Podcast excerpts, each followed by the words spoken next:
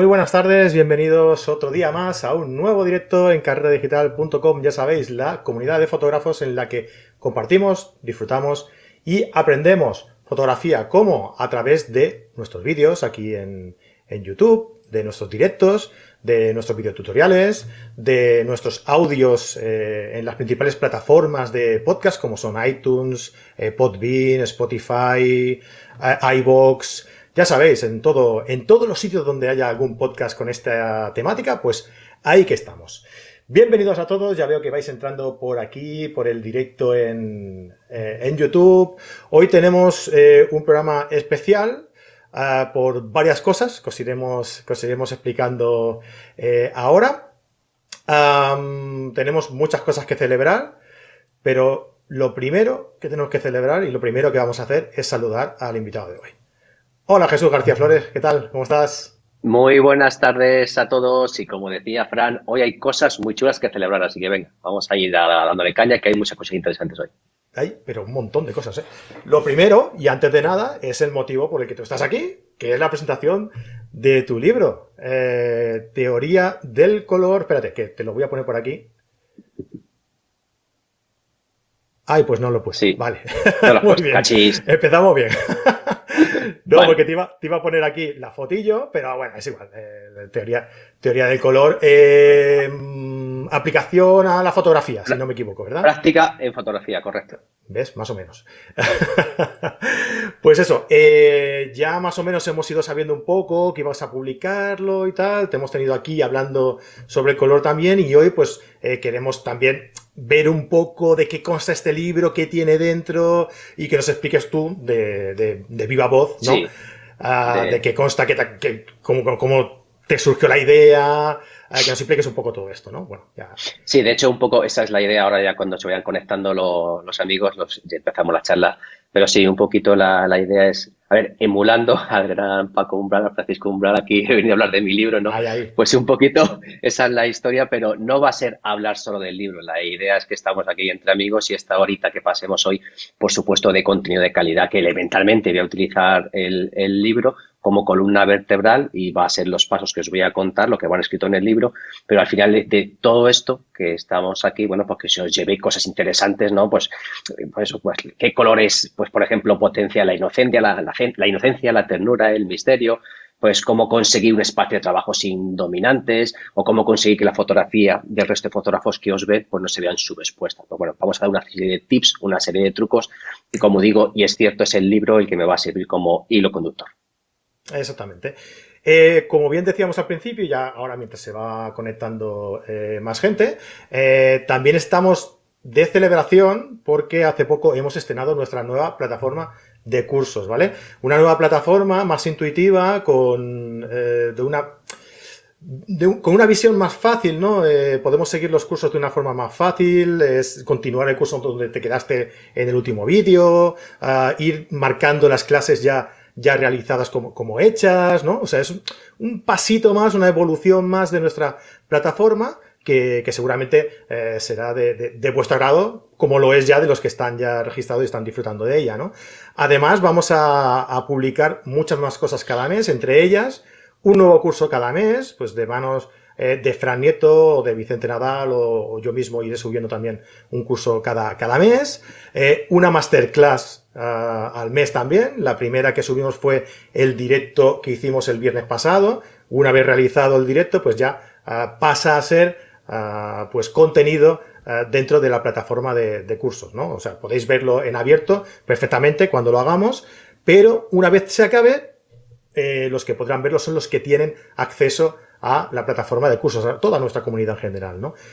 ¿Qué podéis hacer para entrar dentro de la comunidad de fotógrafos de Carrete Digital, de esta plataforma de cursos? Pues podéis eh, ir a carretedigital.com y eh, suscribiros eh, por 10 euritos al mes o 90 euros al año. Y diréis, 90 euros no me cuadra. Pues sí, sí, sí. Es que os ahorráis tres meses si lo pagáis de forma anual. Así que aprovechad. Y durante este mes de mayo podéis entrar tan solo por 5 euros el primer mes, ¿vale? 5 euros el primer mes después vais pagando 10 euros al mes. Si os gusta este primer mes y os queréis quedar, pues perfecto. Y si no os gusta, pues oye, pues os dais de baja y habéis podido consumir lo que, eh, lo que hayáis podido ver, ¿vale? Así que nada, pues dicho todo esto, hoy estamos súper contentos porque este estreno pues no pasa todos los días, es un cambio bastante importante y para nosotros la verdad es que es, que es, muy, es muy importante. ¿Y qué más? ¿Qué más tenemos? Pues eh, tenemos una, ah, un sorteo en Instagram, ¿vale? Tenemos actualmente un sorteo de una mochila Vanguard, pero, pero, era, en principio era una mochila Vanguard, pero sortearíamos dos si se cumplía un objetivo. Ya sabéis que a mí me gusta esto de ponernos retos y objetivos y historias. Y el objetivo era llegar a los 10.000 seguidores en Instagram. Precisamente hoy, esta mañana, hemos llegado ya por fin a los 10.000 seguidores y, por lo tanto, vamos a sortear no solo una, sino dos mochilas Vanguard, ¿vale? Ah, así que, bueno, si queréis tener opción para, para ganar cualquiera de estas dos mochilas, pues eh, nos podéis seguir en eh, carrete digital barra baja com. Ah, nos seguís, eh, seguís también a Vanguard y hacéis un comentario en la, en la entrada donde sorteamos la, mochila. Muy bien, ¿y qué más? ¿Qué más? Joder, es que hay muchas cosas, Jesús, aquí un montón de cosas para comentar, tío. Saca la libreta y ves. Madre mía. No, no, tengo aquí un, documento abierto, es que si no me voy a acordar de todo. Ah, tenemos, bueno, ah, como vamos a celebrar todo esto, eh, pues lo suyo sería, pues no sé, coger una, una copita de vino, ¿no? Ponernos aquí con una copita de vino, oye, vamos a celebrar que Jesús ha sacado su, nuevo libro, que nosotros hemos estrenado nuestra, nuestra plataforma de cursos, tal cual. Y, y, oye, celebrar con una copita de vino, pues todo esto, ¿no? Ah, pero a veces la copita de vino se queda. míralo. ¿Cómo la La copita de vino se, se queda un poco como, como sosa, ¿no? Hay que acompañarla de alguna forma. ¿Sí o no? ¿Sí o no? ¿Sí o no? Hay que acompañarlo de alguna forma. Una copita de vino y se queda un poquillo. Entonces, ¿qué podríamos hacer? ¿Qué podríamos hacer? ¿Con qué podríamos acompañarlo? Yo creo que se, puede hacer. Yo creo que se puede hacer tal y como la gente lo viene pidiendo, porque al final ya el podcast ha derivado ese hashtag que han puesto por ahí. Yo quiero mi jamón, ¿sabes? Yo creo que se puede hacer algo. Ostras, sí, sí, mira, lo están comentando por aquí, con jamón, con jamón, con eh, jamón. mira, ahí lo, lo, pone Ángel casa, el jamón, el jamón, con jamón. Pues sí, amigos, sí, sí, sí, sí, con jamón. Lo vamos a celebrar con jamón. Vamos a sortear un jamón. ¿Qué os parece? ¿Eh? No lo creíais, ¿eh? Pues mira, y sin llegar a 5.000 seguidores ni nada, venga, sin reto. Vamos a sortear un jamón. Dejadme explicaros una cosa porque es que, de verdad es que eh, yo con todo esto alucino, tío, pues alucino. Porque mm, antes, antes de empezar con todo esto del confinamiento, nosotros teníamos unos 1500, 1700, 2000 seguidores, no me acuerdo, aquí en YouTube y unos 9000 en, en Instagram. Ah, después de todos estos directos que hemos ido haciendo y tal, aparte de ver a un montón de gente cada día aquí conectada, agradeciéndonos cada día eh, que, subamos estos directos, que les han sido de mucha utilidad y tal y cual, aparte de todo esto, pues hemos subido un montón, ¿no? Y yo por eso quiero agradecerlos, agradecerlos a todos eh, todo este crecimiento, ¿no? Ah, Aparte de eso, hay mucha gente que nos ha escrito, oye, que, estamos muy contentos, que tal, que cual, que... El día que pasó, el día horrendo, el día, el día del desastre del directo que, tuvimos, ah, salió el tema de, oye, pues vamos a sortear un jamón, no sé qué, no sé cuánto. Al día siguiente me escribieron y me dijeron, oye, que muchísimas gracias por, por, eh, por hacernos más o menos, las tardes, hablando de fotografía, tal y cual que yo te pongo un jamón si tú quieres sortearlo. Claro, yo digo, venga, te estás quedando conmigo, ¿no? Esto, esto que es, es una broma, ¿dónde está la cámara oculta? Y no, no, no, no, pues lo decía en serio, lo decía en serio y oye, ah, de verdad que a, mí me, emocionó, o sea, puede parecer que es una, no sé, pero a mí me emocionó, me emocionó mucho y le dije, oye, pues eh, no, se, no se hable más, pues vamos a sortear un jamón. Eh, mira, eh, eh, mira, te, voy a cortar un segundito porque mira, estoy leyendo el chat, perdona, Fran, ¿sabes? Y Noelia Gracia pone, ¿qué os parece, Lía? Libro más jabón. Dale el libro de Jesús más jabón, un buen combo. ¿Qué te parece? ¿Qué te parece? Y, la, botella de vino, la botella de vino no la bebemos ahora tú y yo celebrándolo. o sea, Fíjate cómo digo la gente cómo piensa. Pues, oye, mira, qué buena idea, Noelia. Eh, tú te imaginas, tío, el libro, ¿vale? Tú te sientas en el sofá, ¿vale? Tu libro, tu copita de vino y tu tapita de jamón al lado, ¿eh? Y venga, a estudiar el, color, la teoría del color. A estudiar el color. No, no estudias el color ni leche, pero bueno, qué bien lo vas a pasar. Venga, va, Jesús, ¿qué dices? ¿Sorteamos un libro también o no? adelante, venga. Venga, va. Hecho. Pues, oye, vamos a hacer una cosa. Eh, seguid a Jesús en su, en su Instagram, arroba jesusgarciaflores.es y seguidnos a nosotros también, carrete digital barra baja com, ¿vale? Y en cuanto acabe, entre en cuanto acabemos el podcast y mañana, eh, publicamos todo lo que tenéis que hacer para, para, que, para ganar o el jamón, o el libro, o las dos cosas, o ya veremos. dice, dice Rafa Berlanga, dice, joe, se va a quedar el libro con un olorcito bueno, bueno, bueno. Te vas a acordar de nosotros siempre que abras el libro, ¿eh?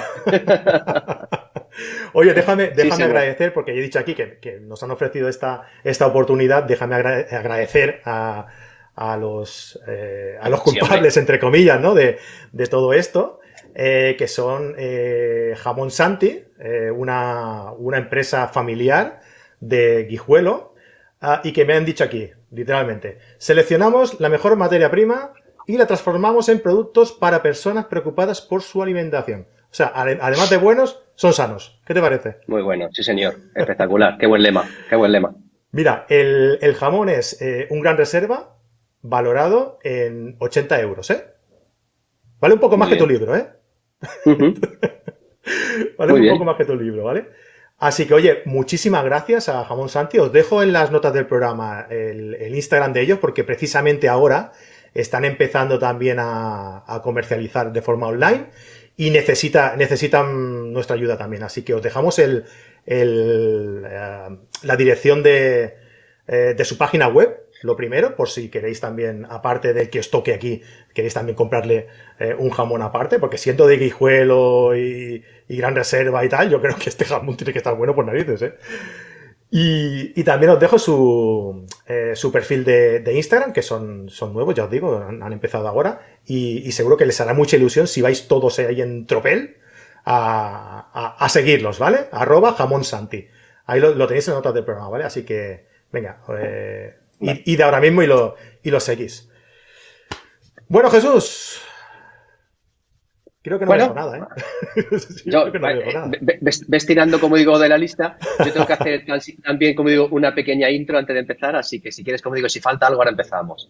Venga, pues dale con la intro. Eso es, nada. Eh, es, es, muy sencilla. Me estaban preguntando aquí ahora mí me dice, oye, el, ya compré el libro, ¿lo dedicas? Entonces, en primer lugar, antes de, de empezar, eh, daros a todos las gracias. Se lo comentaba, como digo, a Fran ahora estos minutos previos, mientras estábamos probando que todo funcionara y no pasara como aquel día desastroso, ¿vale? Estamos probando que todo funcionara y se lo estaba diciendo a él por privado y de verdad, o, os lo digo de corazón, o sea, os lo juro, en, ni en el mejor de los escenarios pensaba que el libro iba a funcionar como está funcionando. Entonces, de verdad, a todos los que lo habéis comprado libros ya, de verdad, muchas gracias. Eh, lo que comentabais, si le firmo, sí, y os digo, eh, ya también lo comentado vosotros, el libro ya está impreso, en teoría entre mañana y pasado, estamos hablando con la agencia de logística, se llevan todos los libros para empezar, como digo, a, despacharlos. Eh, normalmente en dos, tres días, hablo en la península, porque tío, ¿te puedes creer que me lo han pedido, Fran, a Chile? El libro vale 32 pavos, vale 32 pavos, mandarlo a Chile vale 31, o sea, lo que el libro, y tengo pedidos de Chile, tengo de Florida, tengo de Atlanta, tengo de Italia, tengo de Rusia, tengo de Roma, o sea, de verdad, o sea, increíble cómo está, digamos, también saliendo fuera el libro, vas a conocer, ¿no?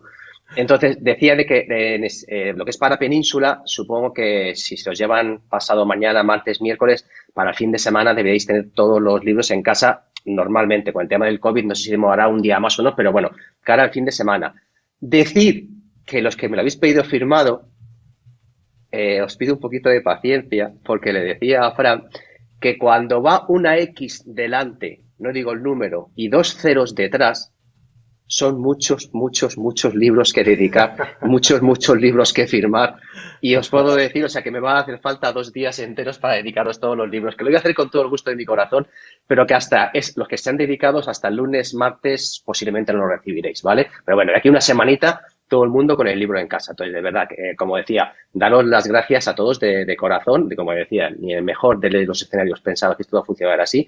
Y bueno, que os pido una, un poquito de paciencia, que una semanilla para tener el libro en casa. Ahora sí, dicho esto, dime si te falta algo y si no empezamos con el podcast. Nada, podemos empezar. Yo simplemente, eh, desde que te conozco y desde que, bueno, desde que os he visto trabajar a, Javi y a ti, desde luego mm, sois tanto tú como él sois unas bellas personas y, yo creo que todo el curro que, te has pegado tú personalmente, eh, todo lo que cuesta hacer un libro, todo lo que cuesta hacer una página web y todo lo que lleva detrás, como, como es la página web de teoría del color.es que te has currado y que está genial, yo creo que todo eso todo ese curro que te has pegado y todo ese trabajo y todo ese empeño y todas esas ganas y todo ese cariño que le pones al, trabajo se merece eh, este arranque de venta de, libros y, más. Así que yo, por mi parte, eh, enhorabuena y, seguro que, vas a necesitar hacer otra, otra tirada más. Así que prepara las muñecas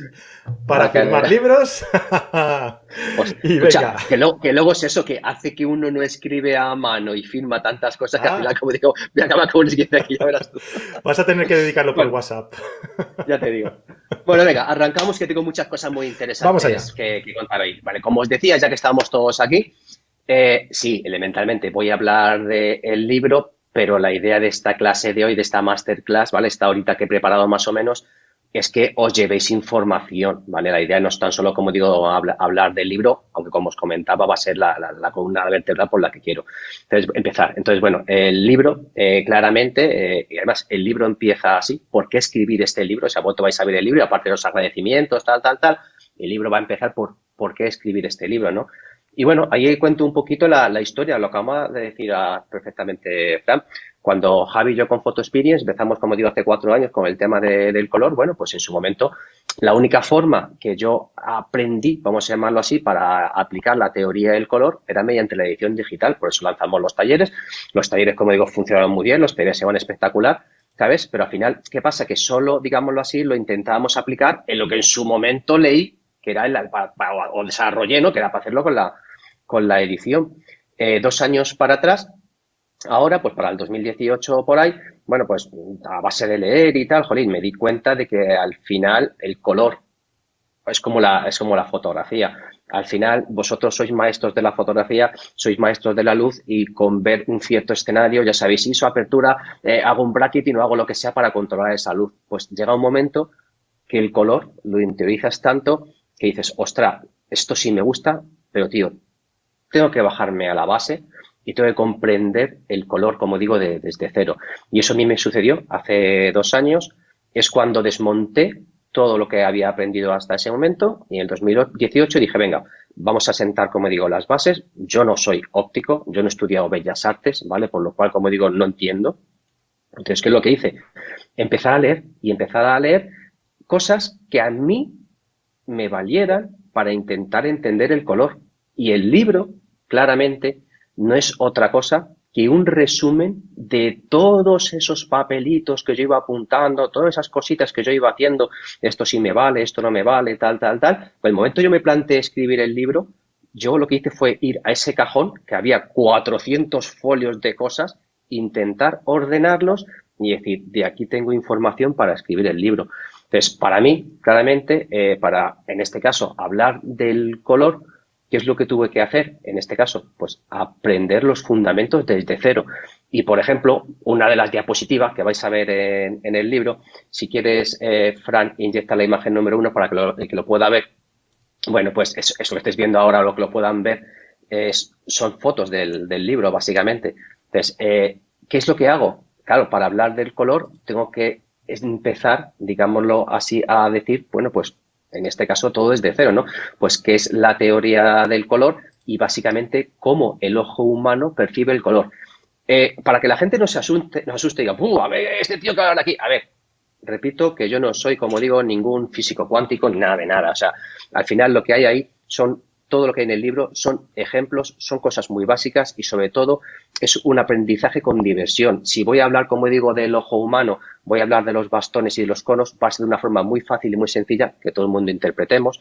O en este caso, por ejemplo, cuando estamos hablando, lo que estáis viendo es la teoría de los procesos opuestos de la visión en color, una cosa que inventó Edward Hearing, de tal forma de, digamos, eh, ver o interpretar cómo el ojo humano ve, digamos, o percibe los colores. Entonces, por ejemplo, una de las cosas que enseño en el libro, y ahora si queréis, los que estéis viendo en pantalla lo podéis hacer el ejercicio, es, eh, no sé si alguna vez, seguro que sí, habéis escuchado la, frase de dejar reposar las imágenes. Muchas veces nos han dicho, oye, deja reposar tus imágenes antes de publicarlas. Y yo en el libro lo explico. La primera vez que yo oí eso ya hace años decía, dejar reposar las imágenes. ¿esto qué es?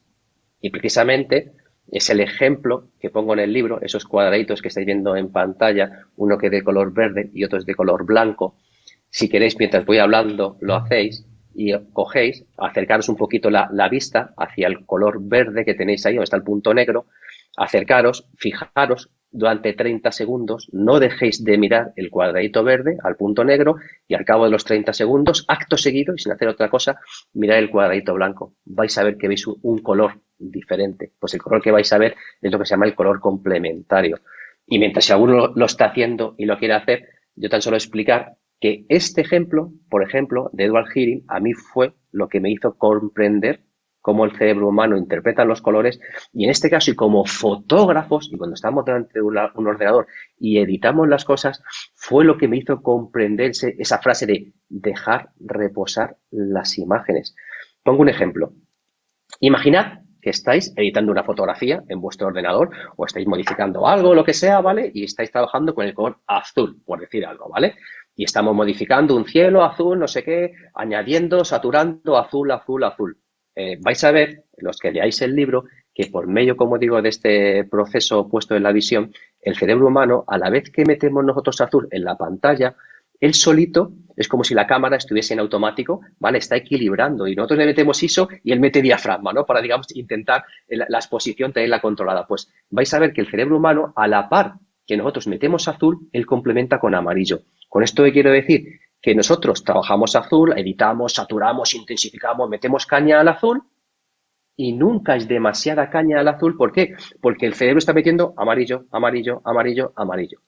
Si al cabo de un rato estáis editando, pues os salís a beber agua, os sacáis el perro, o leéis el correo electrónico un rato y, volvéis, vais a ver en nada, en unos, los primeros segundos, de que la voz, Dios, ¿qué ha pasado a la foto? Madre mía, qué desastre. Claro, porque en ese momento la estáis viendo, digamos, fresca. Vuestro cerebro, entre comillas, no está contaminado. Elementalmente, una vez que la veis un rato, otra vez empieza a funcionar el proceso complementario y, ah, pues tampoco estaba tan mal, ¿vale? Entonces, por ejemplo, ese tipo de ejercicios es en lo que baso todo el libro. Todo el libro, la parte de fundamentos, la, primera parte primeros tres, cuatro capítulos que se trata, digamos, de entender el color, entender el cerebro humano, son todos ejercicios, como digo, muy didácticos. Se lee esa parte en apenas nada, media hora, ¿vale? Pero es muy interesante para que a partir de ese momento, cada vez que hablemos de algo, por lo menos intentar, digamos, comprenderlo. Para mí, como comentaba, ha sido fundamental entender, digámoslo así, el, color desde cero para poder, como digo, hablar de él, ¿no? Entonces, no sé si hay alguna preguntita o algo hasta ahí. ¿Has ido a ver el No, estoy, estoy, estoy aquí. Estoy ah, vale. no, ya, ya te había entrado ya la, la, gota de sudor, ¿no? digo, ya. No hablaba nadie, digo, tío, ¿qué ha pasado? ¿Vale? No, bueno, no, no. Eh, vale. Lo tenía aquí bajo para no, para no, eh, pues para no ir metiendo ruido. Vale, te preguntaba si había alguna preguntilla, alguna cosa por ahí o lo que sea, ¿sabes? Hasta aquí, eh, vamos, es la, la parte un poquito más complicada, digamos, del libro, pero creo que era muy interesante entender, por ejemplo, eso, cómo funciona, digamos, el, el cerebro y cómo vemos los colores. E igualmente, si vamos a hablar de color, y a partir de ahora yo quiero editar con el color y aplicar la teoría del color en mis imágenes, tendré que saber qué son los fundamentos del, del color, ¿no? Entonces, por ejemplo, la segunda diapositiva que tienes, Fran, porfa, es una diapositiva en la que igual sin entrar en un terreno muy farragoso, un terreno muy complicado, pues explico lo básico. O sea, cuando hablamos de color, tenemos que saber que el color tiene tres propiedades. Una que es el tono, otra que es la saturación y luego la luminosidad. Luego ya se habla de matices y otras cosillas más interesantes a la hora de mezclar, ¿no? Pero, por ejemplo, el tono, pues bueno, el tono o en inglés hue, ¿vale? Es la propiedad de cualidad que tiene un color. Es decir, tono rojo, tono verde, tono amarillo. Cuando éramos jóvenes y utilizábamos los carioca, Los lapiceros alpino, que eran rojo, azul, amarillo. Pues eso es el tono, ¿vale? Cuando hablamos de saturación, pues es la intensidad que tiene un color, ¿vale? Un tono muy saturado tiende a estar vivo e intenso, mientras que uno menos saturado, pues bueno, tiende a estar descolorido, digamos que como que se convierte en gris, ¿no? Y luego estaría la luminosidad, pues que es un grado de claridad u oscuridad que tiene un color. Cuanto más luminoso es un color, más se acerca al blanco, ¿vale? Y viceversa. Y bueno, pues cuando lo mezclamos, pues un color pues da como resultado, como digo, ese mismo color más un poquito de blanco con la luminosidad. Una cosa que sí es importante, y bueno, tan solo es una apreciación también que hago, de que no es lo mismo luminosidad que brillo. Cuando hablamos de brillo, no es lo mismo que luminosidad, ¿vale? El, brillo al final es la capacidad que tiene un objeto en reflejar la luz blanca. Entonces, bueno, estos digamos, los tres aspectos para que os hagáis la idea básicos que hablo de las propiedades de un color para que ahora aquí en adelante, cuando hablemos luego de la edición, o como hablemos, como digo, de la psicología del color, y oye, este color más saturado, este color menos saturado, hablamos también en un momento dado del matiz, ¿vale? Un, matiz es cuando un color tiende a otro, por ejemplo, de color rojo, para que os hagáis una idea, pues hay como 35 matices, rojo coral, rojo tomate, rojo bermejo. Pues, por ejemplo, cuando hablamos de la eh, interpretación de los colores y la psicología del color, decimos que un tono, por ejemplo, amarillo, cuando el matiz se mete a verde, tiende a, expresar otra cosa. Entonces, bueno, esos conceptos, como digo, son muy interesantes, creo, contarlos al inicio del libro para que, claro, todo vaya fluyendo y según nos metemos en terrenos más interesantes, que todos los conceptos, como digo, vaya siendo, por lo menos, aprendidos, ¿vale? Mira, ¿Alguna eh, cosa por ahí, Fran? Sí, me están diciendo que están teniendo algunos problemas para suscribirte en su. Eh, o sea, suscribirse en tu blog. Eh, a ver, ayer, y digo ayer en concreto, hubo un momento en que había un X y muchos ceros detrás, ¿sabes? En la, web intentando hacerlo. Y la tumbaron básicamente. tuve que llamar, como digo, al hosting, me resetearon, ampliaron plan, no sé qué, y luego a la, a la, hora y media otra vez todo empezó a funcionar, como digo, perfectamente. Entonces, o sea, que vuelvan a probar, posiblemente. A ver, eh, sobre todo hubo gente que me dijo que cuando estaba ahí y entraba a suscribirse, daba el botón refrescar y luego funcionaba. Pero bueno, tranquilos, que no pasa nada, como te digo. Si, si alguien no puede suscribirse, que lo haga luego más tarde. Y si no, como digo, me llama, manda un correo y ningún problema. Hay gente que está diciendo por aquí que, se lo firmes cuando, cuando te vean y así te ahorras por lo menos firmar alguno. sin, ningún problema. Sí, y luego pues también, Jesús, que, que estaban diciendo por aquí que si, que si sorteamos también la la botella de vino. Hostia, ya que la gente ya, tío. Ya, ya que la, que la, que la pongan ellos, tío. Vamos a poner el super jabón, vamos a poner el libro que no tiene todavía nadie. Ah, coño, cinco euritos de vino, venga, tío. del Mercadona, aunque sea, no sé. no, venga, va. Escucha, a ver, lo mismo te piden, te, un Vega Sicilia, que la gente así. O el sofá, o el sofá también, me lo piden. Eh, no, venga, depende de, los, de los likes que me pongáis por aquí, va, venga. Si aquí hay suficientes likes como para poner una botella de vino, yo la pongo, no hay problema. Venga, dale, Jesús. Vale, pues sigo. Vale, pues mirad, otro ejemplo, otro concepto muy interesante también que se trata en el libro, una vez, como digo, que vamos cogiendo conocimientos, bueno, que digamos que solo, sabemos lo que son los fundamentos, ¿vale? Como el cerebro interpreta los colores, sabemos lo que es el color y las propiedades, ¿vale? Perfecto, pues antes de aplicarlo en en nuestro encuadre, antes de aplicarlo la teoría del color en la captura o luego en la edición, oye, ¿para qué queremos el color. El color es para algo, ¿no? ¿Para qué vamos a utilizarle? Porque lo dice Jesús y queda muy bien, ¿no? O sea, la idea es que sepamos para qué vamos a utilizar la, teoría del color. Entonces, un aspecto muy interesante en todo el libro es el capítulo que trata la interpretación de los colores, ¿no? Entonces, bueno, pues elementalmente aquí donde dice, ¿qué deseo transmitir con el color? Igual que generáis un encuadre, y trabajáis, digamos, la, la, regla de composición en base a lo que queréis, trabajando, por ejemplo, en social, no lo mismo hacer una fotografía a un niño en un picado que en un contrapicado o una modelo, ¿no? Estamos, digamos, definiendo la forma que el lector y la expresión que va a tener, digamos, la sensación que le va a llegar al lector. Pues aquí lo mismo, o sea, ¿qué quiero transmitir con el color? Entonces, una un ejemplo, como digo, muy interesante que hago en el libro, antes de empezar a, a leerlo, es decir, oye, ¿qué colores a vosotros os llegaría o qué colores utilizaríais para decir, oye, quiero lanzar al lector un mensaje de inocencia, ternura, misterio, fuerza, confianza, tranquilidad. Todo eso, si sabemos utilizarlo, se puede aplicar en nuestro encuadre, uno, o luego mediante edición digital para reforzar nuestro mensaje. Imaginar que es una fotografía nocturna de la que hace Rafa, ¿vale? Y esa fotografía que hace Rafa, tal, tal, tal, dice, ostras, sí, es muy chulo, tal, tal, tal, el coche, lo que sea, pero oye, le quiero dar un rollito que la gente diga, mmm, qué misterio, que no sé qué, quién va a salir por ahí. La última que hizo Darío Cuesta otro día, por ejemplo, que me encantó, ¿vale? Pues todas esas cosas, ¿vale? Ostras, ¿cómo potencio ese mensaje con el lector, como digo, de misterio, de fuerza, de confianza, tranquilidad, tranquilidad? Pues todo eso está explicado en este caso, ¿vale? Con eh, la, interpretación de los colores. Ponme, porfa, si puedes, la imagen 4, eh, en este caso, Fran. Y lo que hago es, dentro de los colores básicos, esa no es la 4, o sí, o si es la 4, la, he metido yo mal. Es una que va con los... Esa, correcto.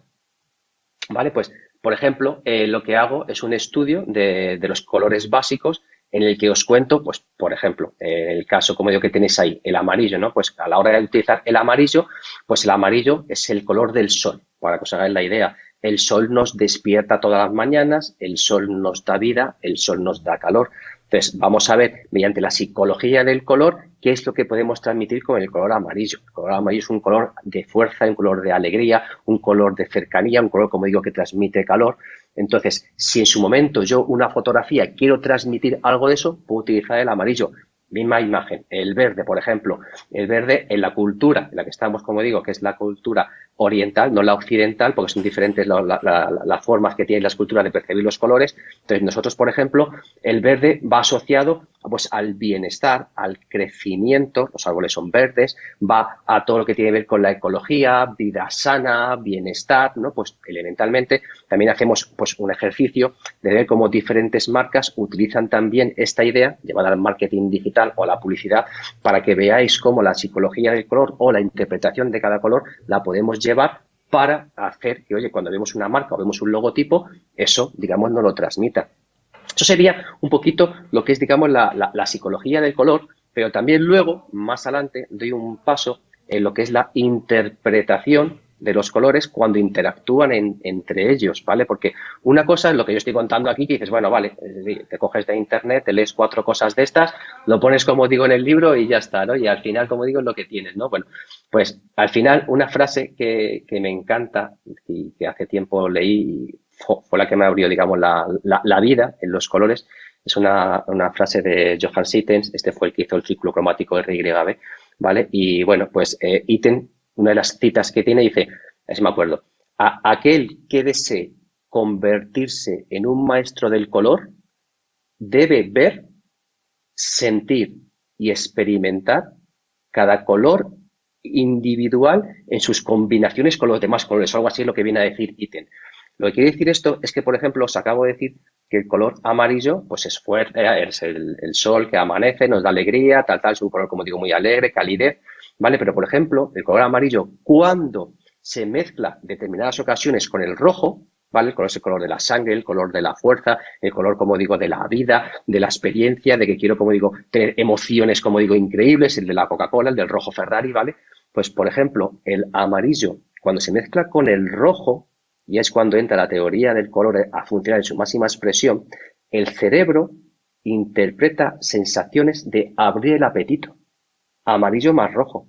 ¿Os acordáis cómo era antes el logotipo de McDonald's? Amarillo más rojo. Ahí veis el, logotipo de Lays, amarillo más rojo. Hay un sinfinidad de marcas, en este caso que tienen que ver con la alimentación, donde mete el amarillo y el rojo porque saben, hay estudios de que ese amarillo más rojo incita a la compra, incita, como digo, al producto. Tú tienes ahí unos cereales quelos, por decir algo, ¿vale? De un color, y tienes algo de este color y dices, me cojo los amarillos y los rojos. Y el cerebro no lo sabe, pero ¡pum! Se va y lo pilla, ¿vale? Entonces, todo esto, repito, yo no lo he inventado, todo eso, como digo, está ahí desde hace años, solo hace falta, digamos, leerlo y en este caso, ¿qué es lo que he hecho? aplicarlo a la fotografía. Ahora veamos, cuando hable del flujo de trabajo, cuando intentamos componer con estos colores, dice, oye, si quiero transmitir esto, no solo me vale trabajar con el amarillo, o con el rojo. Cuidado, que cuando mezclo los dos pasa esto, ¿vale? Pues eso también es una parte, como digo, o por lo menos a mí me lo parece muy interesante del libro, donde hablamos toda esa parte de no solo de la psicología del color o interpretación de color, sino toda la interacción de cada color, como decía el señor, el señor Itter, ¿vale? Otra parte, como digo, muy interesante, eh, y también, oye, que me llamó, como digo, mucho la atención, ¿vale? Es la percepción visual que tenemos los humanos en el cerebro. Ponme porfa la siguiente imagen, la creo que era esa, correcto.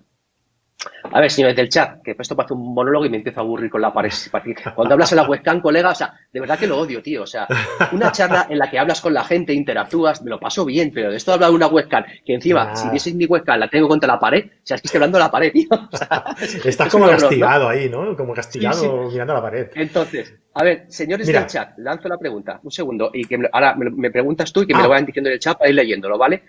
Por favor, señores del chat, supongo que veis dos círculos decirme qué color más o menos es el que veis, el de la izquierda, y decirme qué color veis en el círculo de la derecha, que lo vayan poniendo. Deberían ver más o menos dos colores, ¿vale? Entonces, que me pongan esos dos colores que ven, más o menos. No me hace falta que digan el color exacto, sino, oye, más o menos qué es lo que ven, y luego vemos la, resolución. Ahora dime tú, por favor. O sea, ¿qué, color ven en, cada uno de los círculos, te refieres? Exacto, sí. Mm, vale si, ven normal, y digo una versión normal con ningún defecto, digo defecto como puede ser el daltonismo, tal, tal, tal, deberían ver dos colores. Vale. Sí, yo, veo dos colores. No voy a influir, ¿eh? Pero, pero sí, yo sí que veo dos colores en cada uno. Decían por aquí que si. Bueno, aparte de que, de que quieren también que sorteemos los cascos, la gorra, tu boli. aparte de todo eso, no van a dejar... el teléfono, que si no también. no lo enseñes, no lo enseñes. Nos van a dejar aquí en Braga. Eh, aparte de todo esto, Yandy Santana nos decía que para variar el tono de un color se le añade gris.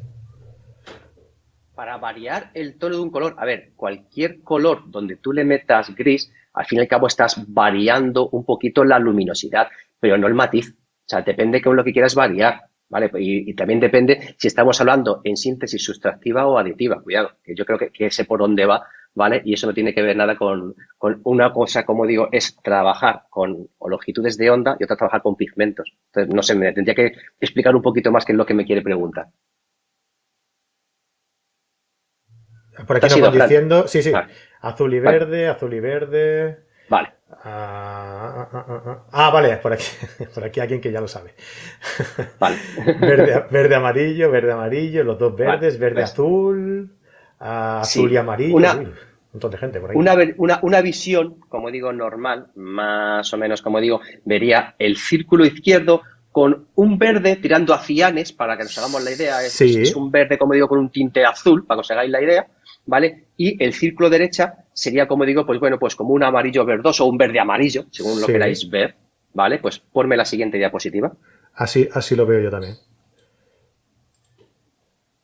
Ahí lo tenéis, ¿vale? Y esto lo que ah. demuestra, ¿vale? Es lo que se llama, en este caso, la percepción visual de los colores, que no quiere decir otra cosa que el cerebro humano sí que es, es verdad, bueno, pues que, bueno, pues eh, lo primero que ve, como nos pasa en Instagram, ¿no? Lo primero como que vemos somos los colores y luego las formas. El cerebro humano es muy hábil, es muy, digamos, preciso en la palabra que estaba buscando, mediante los conos, de ver formas, triángulo, eh, cuadrado, círculo, lo distinguimos en cero coma, ¿vale? Sin embargo, en este caso, el cerebro humano, para la interpretación o percepción, que es la palabra, de los colores, es un verdadero desastre. Y le podemos engañar en este caso, fijaros, tan solo con unas ciertas líneas que se llaman de contraste. Entonces, por ejemplo, hay un capítulo dedicado solo a esto, como digo en el libro, donde decimos, vale, eh, sí, os acabo de decir que el color verde es para patatín, patatán, no sé qué, no sé cuánto, utilízalo para esto, no sé qué, no sé cuánto, correcto.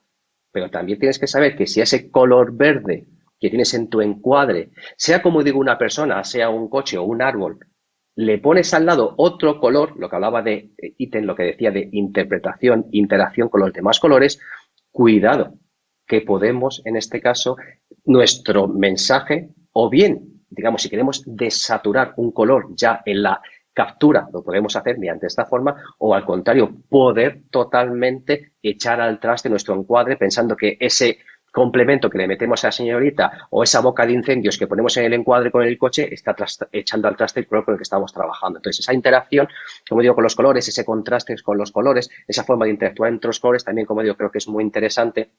Hay, un, como digo, un capítulo entero de esto en el libro para que, bueno, también tengamos esa percepción y sepamos, oye, cómo nos, qué nos pasa en el cerebro ahora, como digo, de trabajar con estas cosas, ¿no? Entonces, bueno, una vez ya que acabamos, digamos, de estos temas básicos. Se van metiendo cosas, digamos, con ejemplos, todo así, hay algo de teoría, como digo, pero todo es muy, en, este, en el libro, es todo muy práctico para que veáis estos tipos de ejercicios, como digo, y sobre todo que lo intentamos. No ¿Qué es la percepción visual? Y te pongo ahí un rollo que flipas y dices, vale, ¿y?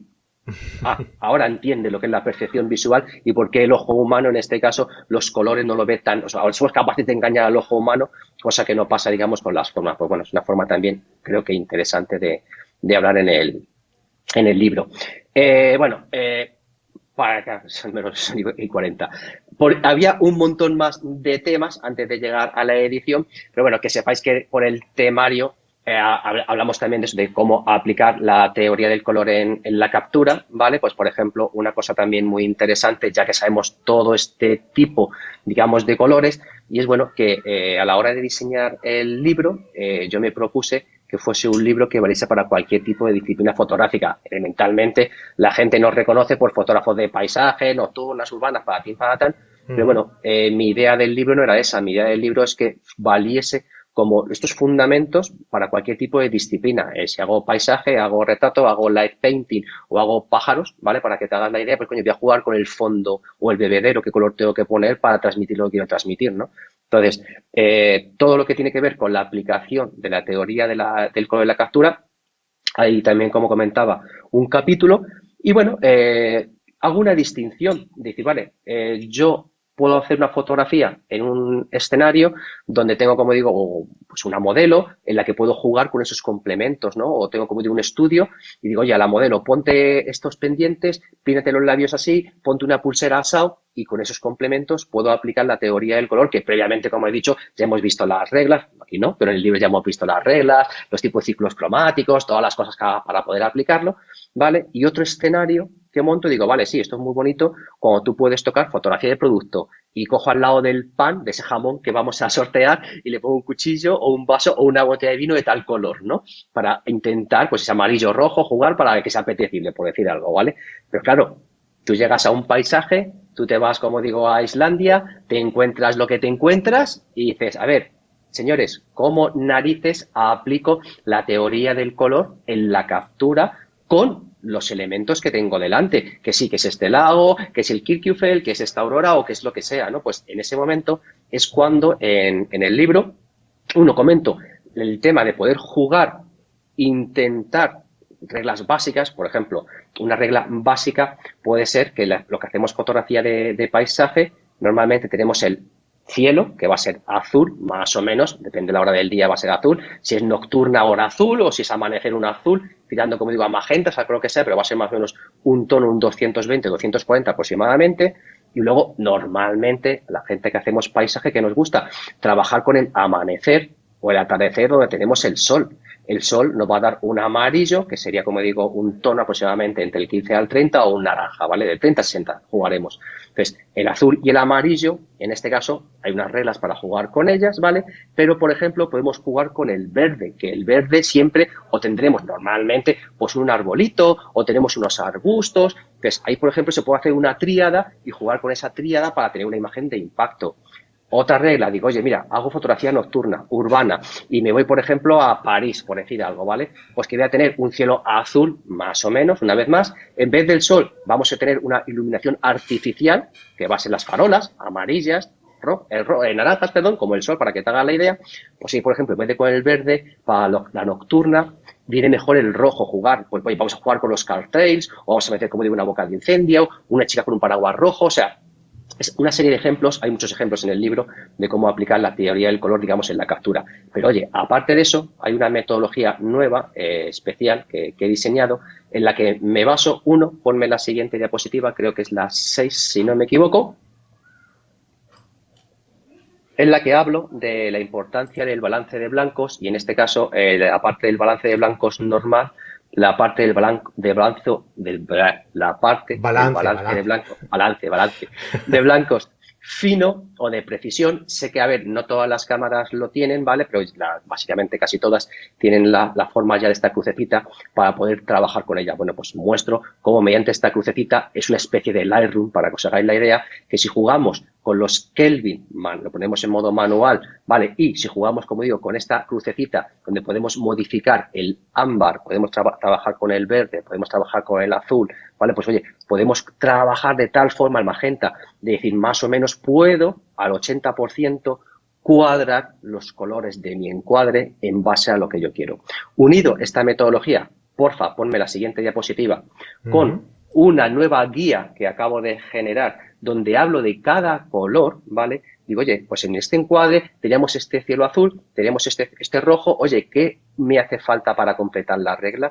¿Qué regla quiero aplicar? Pues de cada color, de los 24, hay una guía donde se habla de cada color, el nombre del color, la orientación que tiene el círculo cromático, los datos y coordenadas para utilizarla, el que lo utilice en Lightroom, en Capture One, en Photoshop, en lo que le dé la gana, pues ahí tiene, digamos, todas las posibilidades para poder aplicar digamos, esta teoría en, en, la edición. En el libro, yo lo he hecho para Photoshop, no iba a hacerla para 500.000 cosas, no era la idea, más que un libro de edición, es un libro de color, ¿vale? eventualmente va la parte de edición, pero bueno, ahí doy los trucos para si alguien quiere buscarse la vida y poder aplicar en el resto de programas, ahí tiene, como digo, la forma de, poder hacerlo, ¿vale? Entonces, esa metodología también va, como digo, en, el libro y lo pueden hacer.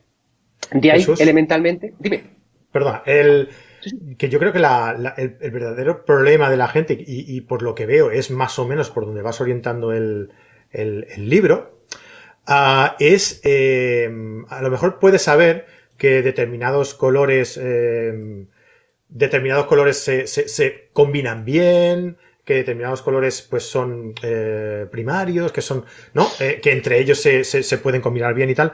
Pero yo creo que el problema de todo, de todo esto, de aplicar el color en la fotografía es eh, encontrarnos en el sitio, en la situación, en el momento ah, y, ver in situ cómo aplicar esos colores, cómo combinar esos colores para que la fotografía gane, ¿no?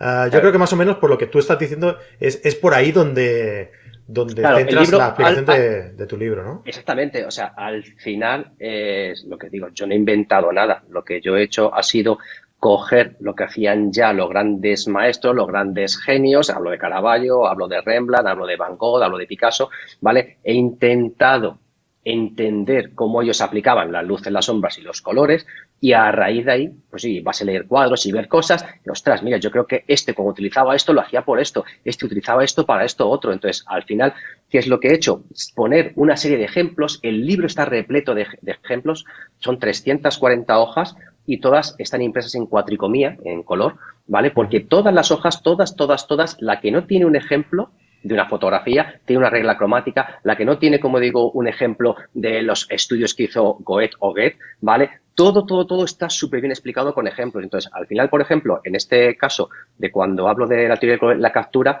pues creo que son, pues no sé si tres, cuatro, cinco hojas, nada más que de ejemplos, ejemplos, ejemplos, ejemplos de cómo aplicar la teoría del color de la captura con diversas disciplinas fotográficas. Hablo, como digo, de retrato, hablo de paisaje, hablo, como digo, de foto, fotoproducto y comento ideas. A ver, esto, y yo siempre lo decíamos en nuestros talleres. En los talleres decíamos de que el símil, y tú has estado, de, aplicar la teoría del color, yo decía, digo, a ver, señores, hoy venís a vuestra primera clase de solfeo.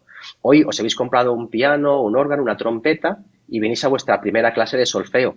¿Pretendéis salir después del taller, después de ocho horas tocando melodías?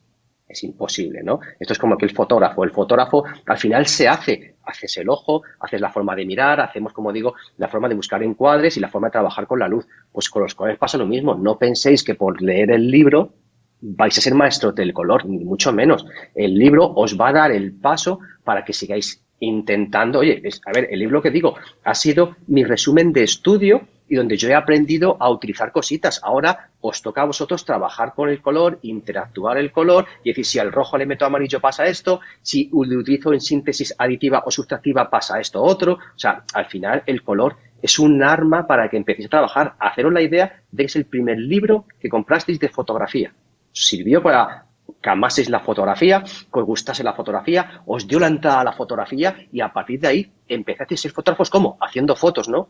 Aquí es exactamente lo mismo. El libro no es ninguna piedra roseta que lo vais a leer al cabo, como digo, de 12 horas y decir, ¡hala! Ya sé color. Sí, os voy a dar los fundamentos, os voy a dar las herramientas, os voy a decir cómo tenéis que empezar. pero sois vosotros los que tenéis que pues, enseñar a vuestro cerebro a trabajar con el, con el color. ¿Vale? Entonces, bueno, no sé si hay alguna pregunta más. Si no, sigo para adelante, que me quedan todavía unos cuantos temas y son menos bien. Venga, va, pues dale. Entonces, decía, otra parte importante del libro, elementalmente, eh, bueno, pues es cómo eh, aplicar. No, esa no es. Bueno, esa, es la última, da igual, ahora llego luego a esa. Vale, da igual. Eh, comentaba que otra parte importante del libro es cómo aplicar la teoría del color en la edición. Elementalmente, eh, muchas veces, o sí que hay veces, en las que intentaremos aplicar la teoría del color en la captura, que es una de las partes, creo, y uno de los pilares importantes del, libro, que no solo se basa en la edición.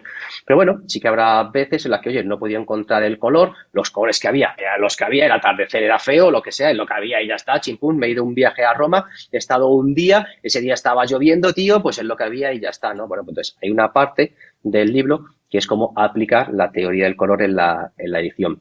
Ahí sí que el libro, puedo decir que hubiera estado publicado y hecho hace seis meses, las cosas claras, pero no quería, mm, o por lo menos ya que iba a ser, como he dicho, mi niño, ¿vale? No quería que el libro estaba para mí todos los fundamentos muy bien explicados y muy bien, eh, eh, digamos, interiorizados y creo que la gente lo va a entender bien.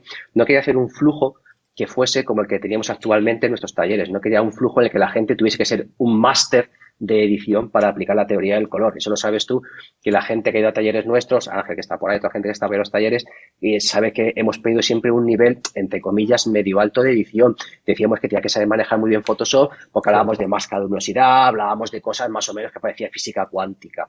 Y yo no quería eso para este libro.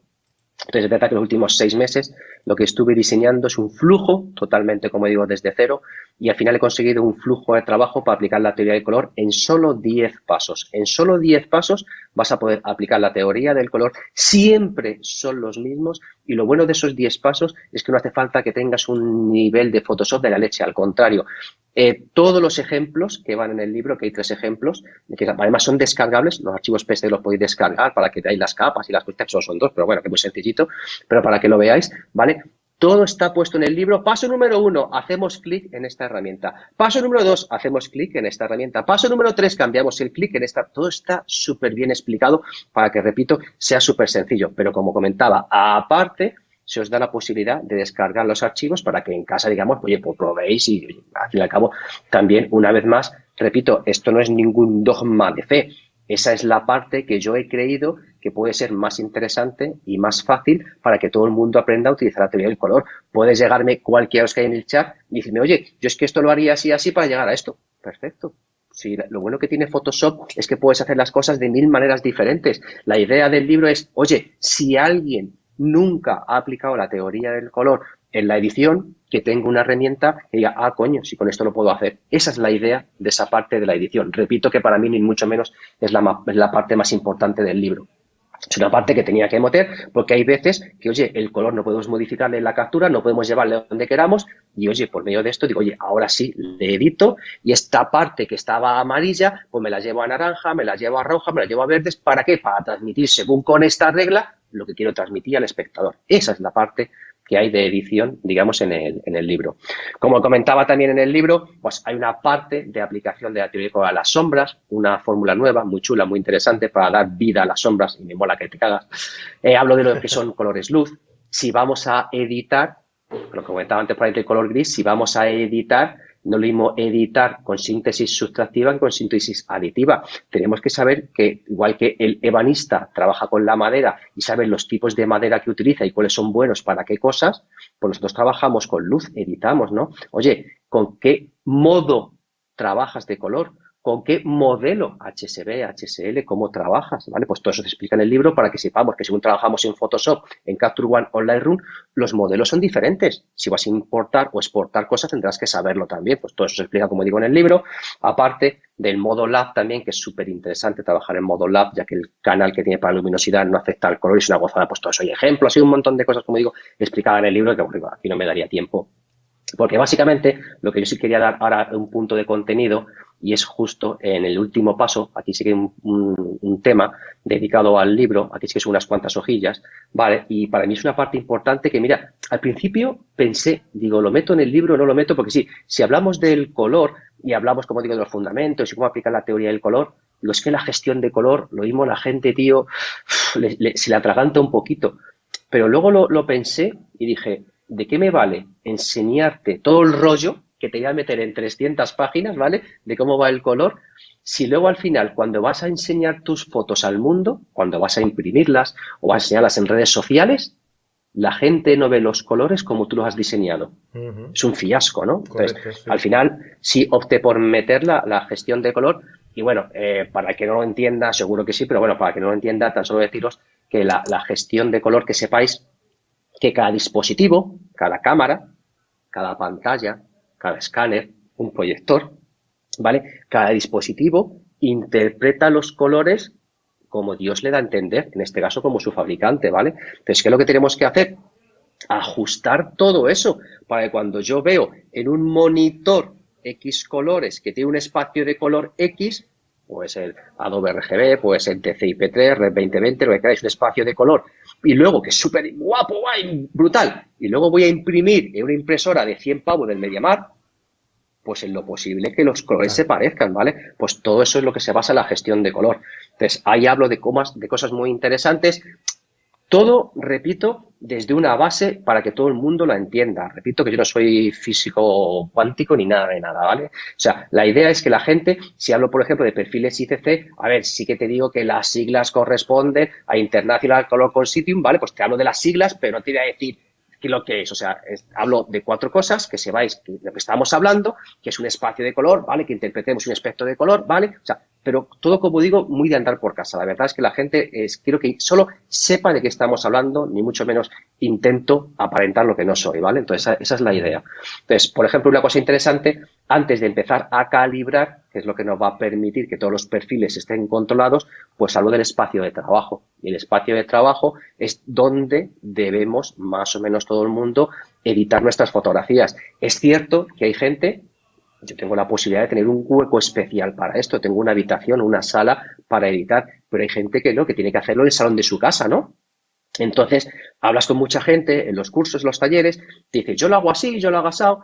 Entonces, bueno, al final, un poco la experiencia que yo he intentado hacer ha sido simular lo que la gente me decía y en base a ese ensayo, prueba, error, yo he, he, determinado lo que para mí serían unos estándares que son los que explico en el libro. Entonces, número uno que explico en el libro, por favor, trabajar con ventanas cerradas. Hay gente que me dice que edita por el día una luz, ¿vale? Tú ponte, como digo, estar trabajando, como digo, en Córdoba en julio a las 3 de la tarde, la luz que te entra por la ventana, ¿vale? Y no lo mismo trabajar con esa luz y ese color que te entra, como digo, por la ventana, que trabajar a las 12 de la noche, ¿vale? Entonces, al final, los ojos el espacio, las dominantes que tienen no son las mismas. Entonces, la idea, lo ideal sería trabajar con ventanas cerradas. Si tú cierras las ventanas, ya no tienes esa variación de luz que vas a tener por el día, y da igual que sea a las 12 de la noche, que a las 12 de la mañana, que enero, que junio, la luz que tú vas a tener va a ser la misma. ¿Qué luz vas a tener? La que tengas en tu habitación, ¿vale? Entonces, hablo también de esa iluminación, cómo intentar controlarla. Para el que se quiere gastar pasta, hablo de los estándares de 50, 65,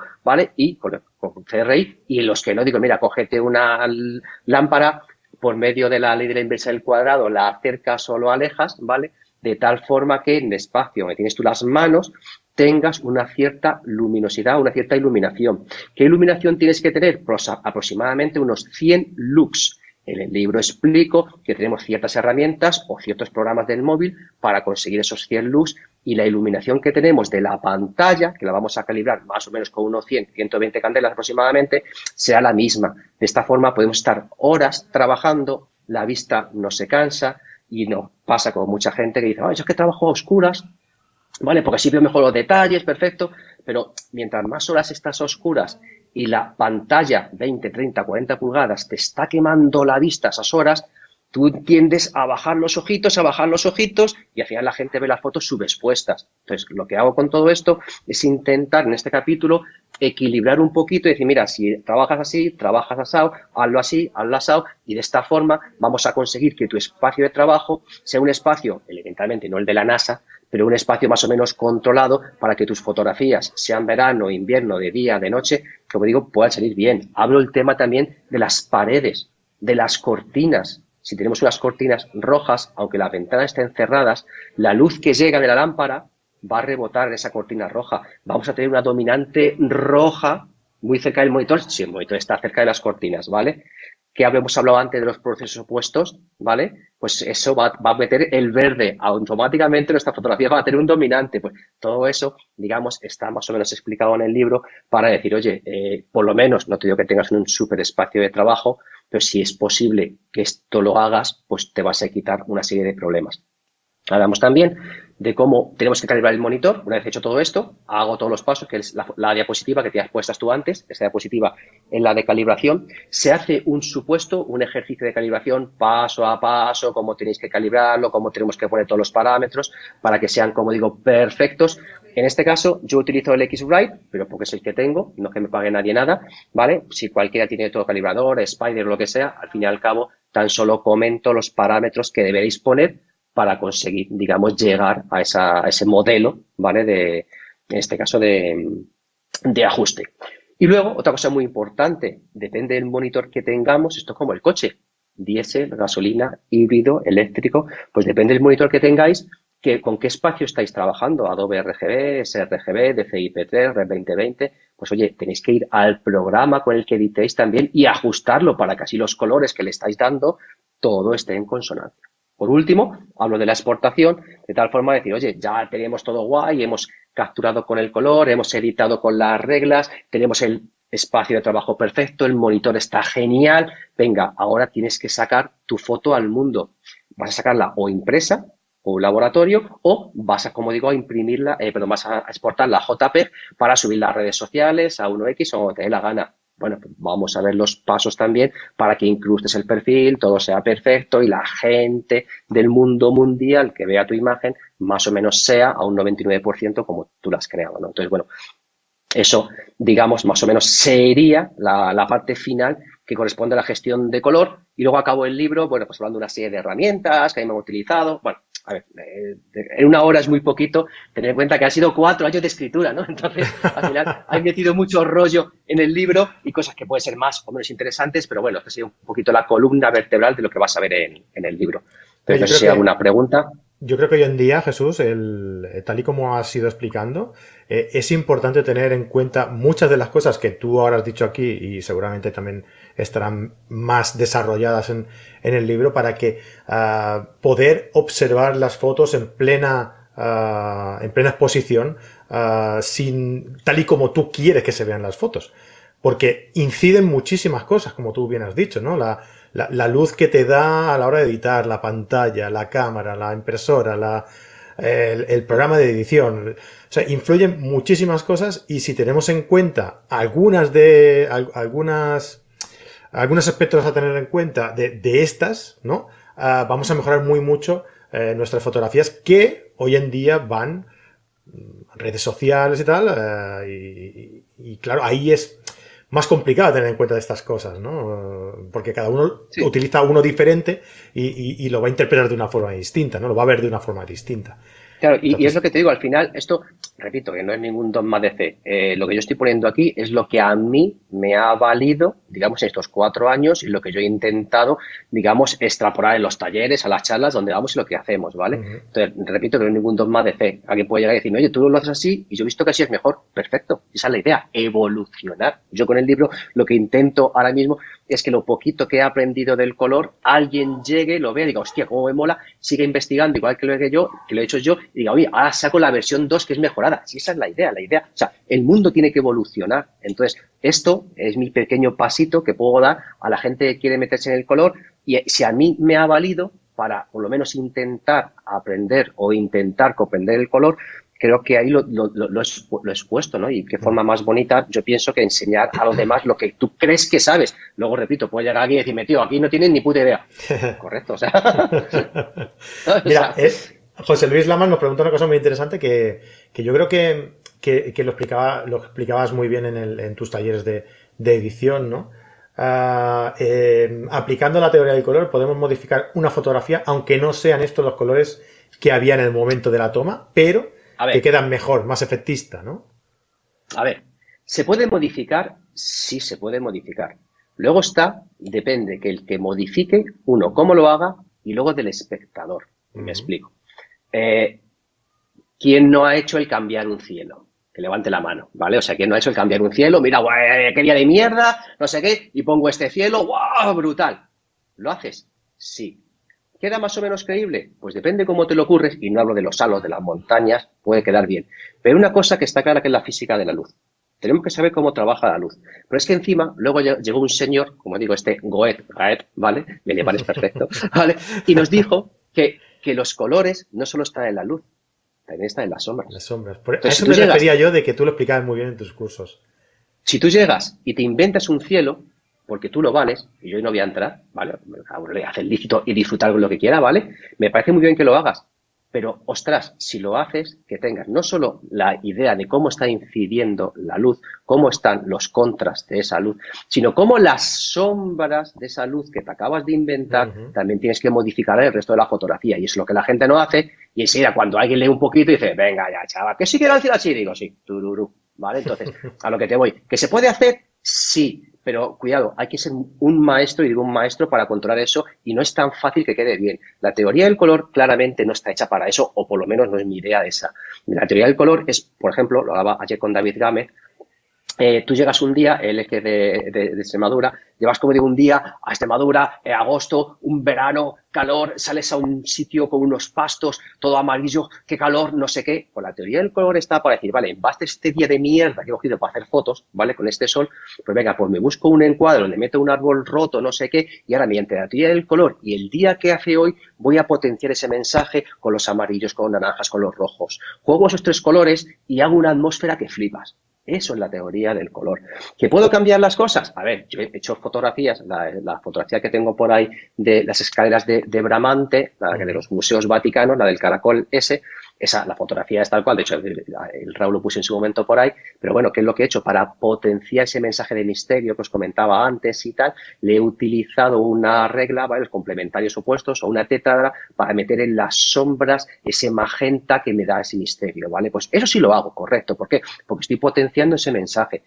El tema de cambiar una foto de un día gris y hacer que aquello parezca, como digo, los Pirineos, a ver, ¿se podría hacer? No digo que no, no es mi idea, y repito, si lo hace, que me parece muy lícito, tenéis que hacerlo con unos conocimientos muy brutales, repito, no solo de luz, sino de colorimetría. Entonces, bueno, yo ahí lo dejo y oye, si alguien lo hace y mira Jesús, a través del libro he llegado, he trabajado las sombras, he visto esto, he llegado a hacerlo y, yo, y me la como digo, ole tú. O sea, de hecho, el libro, con lo que está explicado, se podría hacer. Otra cosa es que lo hagamos bien. Yo el primero, cuidado. ¿eh?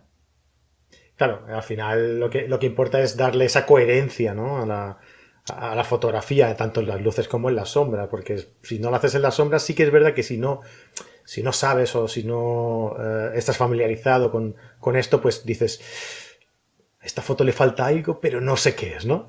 y quizás es ese matiz, ¿no? De, y, es que eso nos ha, nos ha, pasado a todos, y de hecho lo comentábamos en los cursos anteriormente, y le decíamos, es decir, tú tienes una foto con un encuadre brutal, un momento espectacular. ¿Sabes? La foto está brutal y dices, no sé qué le pasa, le mm. falla algo, pero no sé qué es. Pues ya te lo digo yo lo que le falla, que te has puesto a tocar sin ton ni son, te has puesto a tocar el cielo donde tú has querido llevarle, la montañita, la persona, el río, cada cosa te la has llevado a como tu cerebro te ha gustado, para que te hagas la idea, y no has tenido esa coherencia, porque, a ver, los colores que hablo en el libro, repito, eso viene de la luz. La luz, al igual que dijo Newton, todos los colores los trae dentro y nosotros luego ya los trabajamos según queremos. Pero la luz ya nos da esa coherencia. Lo que no podemos es si un cielo es rojo, meter, como digo, un verde porque nos da la gana. ¿no? O sea, todo tiene una coherencia. Y si sabemos llevar esa coherencia, lo que decía Iten, de saber jugar con los colores y con cada color y cómo tenemos que tener los colores junto a las sombras de Goethe, todo eso es lo que hace que esa coherencia la podamos llevar hacia un, libro, hacia un lado perdón, o hacia otro. Podamos modificar más o menos una escena con unos matices u otros. Pero de eso, repito, a cambiar de, un tono gris a meterle un rojo Ferrari porque el coche lo vale, no digo que no se puede hacer, pero... Bueno, canta, canta un poco, canta un poco. bueno, Jesús, pues oye, eh, nada, yo creo que, que ya está aquí. ¿Para qué saca un libro, tío? Sí, luego lo explicas todo, así. No, hay mucho más, bueno, o sea, esto, a ver, de hecho, tenía más cosas pendientes, pero como nos hemos enrollado con el jamón, con el libro, para tal y para, digo, al final voy a hacer dos horas de podcast y la gente luego se va a aburrir de mí, ¿vale? Entonces, nada, la idea era un poquito comentar eso, dar las gracias sobre todo por el tema de la gente que la había, habéis comprado, deciros por favor que seáis pacientes hasta la semana que viene, que os llegará a todos y si alguien no les llega de verdad que contacte con nosotros, ¿vale? Eh, tan solo, y ahora, le dejo a Fran antes de despedirme, sí me gustaría que pusiera un vídeo que es un poquito la, presentación que hice del, del, libro, que, a ver, no porque lo compréis, que si lo compráis mejor, pero ya que me ocurre ese vídeo y un poquito habla sobre todo lo que hay en su interior, sí que me gustaría, como digo, que lo, que lo viese y quedase grabado en el, en el podcast. Y bueno, decirle a Frank que encantado una vez más estar con todos vosotros aquí. La semana que viene, ya que han dicho que hay que rifar el jamón y el libro, pues rifaremos el jamón y el libro. Y si habéis hecho los likes y los deberes suficientes, pues también lo mismo llega, la botella. Mm. no han hecho los likes. No han llegado. No sé, no sé, no sé. Incluso hay alguien que no, que no le gusta el jamón se ve y ha puesto un dislike. Bueno. ¿Qué se le va a hacer? Bueno, nada, yo eh, simplemente quería decir que, nada, que muchísimas gracias, eh, Jesús, que es un placer tenerte aquí hablando de lo que sea ah, y, bueno, pues sobre todo ah, hablando sobre un bonito proyecto personal tuyo que, lo haces con todo el cariño y, que, que seguro que vale muchísimo la pena, ya te lo diré cuando lo tenga. Y, nada. semana que viene, si Dios quiere. A ver, a ver. yo, yo no lo quiero dedicado, ¿eh? Yo igualmente lo quiero dedicar cuando nos veamos. ¿Vale? Eh, uno, que me quitas. ¿Ves? Es que pienso en ti. y, nada, lo dicho, ¿eh? ¿eh? Os vamos a. No, perdón, aquí. Aquí lo tenéis, ¿vale? Eh, de los amigos de, de, Jamón, de Jamón Santi. podéis ir ahí a Instagram y, y visitar su, su Instagram, ¿vale? Eh, vamos a sortear esto hasta el domingo que viene, tendremos, pondremos tiempo una semanita ahí, yo creo que, que es suficiente. Eh, seguidnos en Instagram porque en cuanto acabemos esto esta noche o mañana por la mañana por ahí, ya tendréis toda la información para, para poder eh, participar. Y si no, como ya tenemos 10.000 seguidores en Instagram, pues pondré el enlace ahí para que podáis participar. Y, nada, recordad eh, que estamos también de, promoción en, la, en nuestra academia de, de, cursos en, en que durante todo este mes de mayo podéis disfrutar por ella eh, por 5 euros al mes, después ya son 10 y ya si queréis os quedáis y si no, eh, pues eh, seguís pagando 10 euros al mes. Os dejo con el vídeo que quería Jesús que, os ponga, donde se explica un poquito de qué va todo esto del, del libro. Y nos vemos este viernes. Este viernes nos vamos a ver con una masterclass de Imanol Navar de, sobre predicciones para predecir el, el, tiempo, el amanecer, el atardecer, cómo, cómo prepararlo y cómo, y cómo planificarlo. Venga, eh, Jesús, un abrazo muy grande, un abrazo a todos los que estén por aquí y os dejo con el vídeo Jesús. Hasta luego. Muchas gracias, amigos. Hola, mi nombre es Jesús García Flores. Soy fotógrafo profesional y autor del libro Teoría del color, aplicación práctica en fotografía. En ese pequeño vídeo te voy a mostrar todo lo que encontrarás en su interior. Acompáñame. Infinidad de estudios científicos avalan que ciertos colores pueden evocar determinadas sensaciones y sentimientos. Si el color es un arma tan importante para poder transmitir sentimientos y emociones, la pregunta es clara. ¿Por qué no aplicarlo en fotografía? Ese, ese es el kit de la cuestión. A lo largo de 340 páginas y 19 capítulos te muestro paso a paso y sin secretos todo lo que he ido aprendiendo en los últimos años sobre el color, desde la captura, pasando por la edición y acabando en la exportación. El problema que tienen muchos fotógrafos es que han leído sobre el color, conocen las principales reglas, pero no terminan de saber cómo aplicarlas. Por eso me decidí a crear esta nueva metodología. Una metodología explicada desde cero. Es decir, para poder aplicar la teoría del color en tus trabajos, primero debes saber, y esto vale para cualquier tipo de disciplina fotográfica, cómo organizar el peso de los colores en tu escena. ¿Qué tipos de reglas quieres aplicar? ¿Cómo las vas a aplicar? Y lo más importante, qué quieres transmitir con ellas. Por ese motivo, este libro ha sido diseñado por materias, fundamentos, captura y edición, añadiendo en todo momento una gran cantidad de ejemplos para su mejor compresión. Sin diversión no hay aprendizaje, y esta ha sido la máxima del libro. Todas las páginas del libro, todas tienen fotografías o ilustraciones, pero sobre todo muchos ejemplos reales, para que así los fundamentos y conceptos básicos queden claros. Conceptos como qué es la armonía, qué es un círculo cromático, tipos de círculos cromáticos, cuándo hay que utilizar unos u otros, la importancia del estudio del color, interpretación del color, psicología del color o composición con color. Así como una nueva guía organizada por cada color. Esta guía será súper útil en el momento de la edición y de la captura. Hablemos de la edición. El nuevo flujo de trabajo consta de solo 10 pasos. Es tan sencillo como potente y solo harán falta unos conocimientos muy básicos para seguir todos los ejercicios. Los ejercicios están detallados paso a paso, pero además te puedes descargar los archivos PSD con las capas de ajuste y de esta forma repetir y afianzar los conceptos en tu ordenador. Según avanzamos en el libro y avanzamos en el aprendizaje del color, muestro con un ejercicio, que también es descargable, cómo aplicar la teoría del color en las sombras mediante una nueva fórmula. Del mismo modo, y en otro ejercicio, hablo de un modo de color tan importante como olvidado y con el que conseguirás resultados impactantes. Por último, de la gestión de color. Porque ¿de qué nos sirve todo lo aprendido si al mostrar los trabajos al mundo, los colores que ven el resto de fotógrafos nada tienen que ver con nuestro diseño? Bien, pues en este capítulo, una vez más, empezamos desde cero, mostrando todos los pasos y ajustes que tienes que realizar en tu ordenador, en tu monitor y en tu espacio de trabajo. No solo para eliminar dominantes, también para que tus imágenes estén correctamente expuestas. Por último, se muestran los pasos necesarios para realizar una correcta exportación de tus fotografías. Como ves, este libro ha sido concebido para resolver todas las dudas referentes al color, desde la captura, pasando por la edición y acabando en la exportación o impresión de tus imágenes. Para finalizar, debo decir que este libro es un libro escrito por un fotógrafo y para fotógrafos.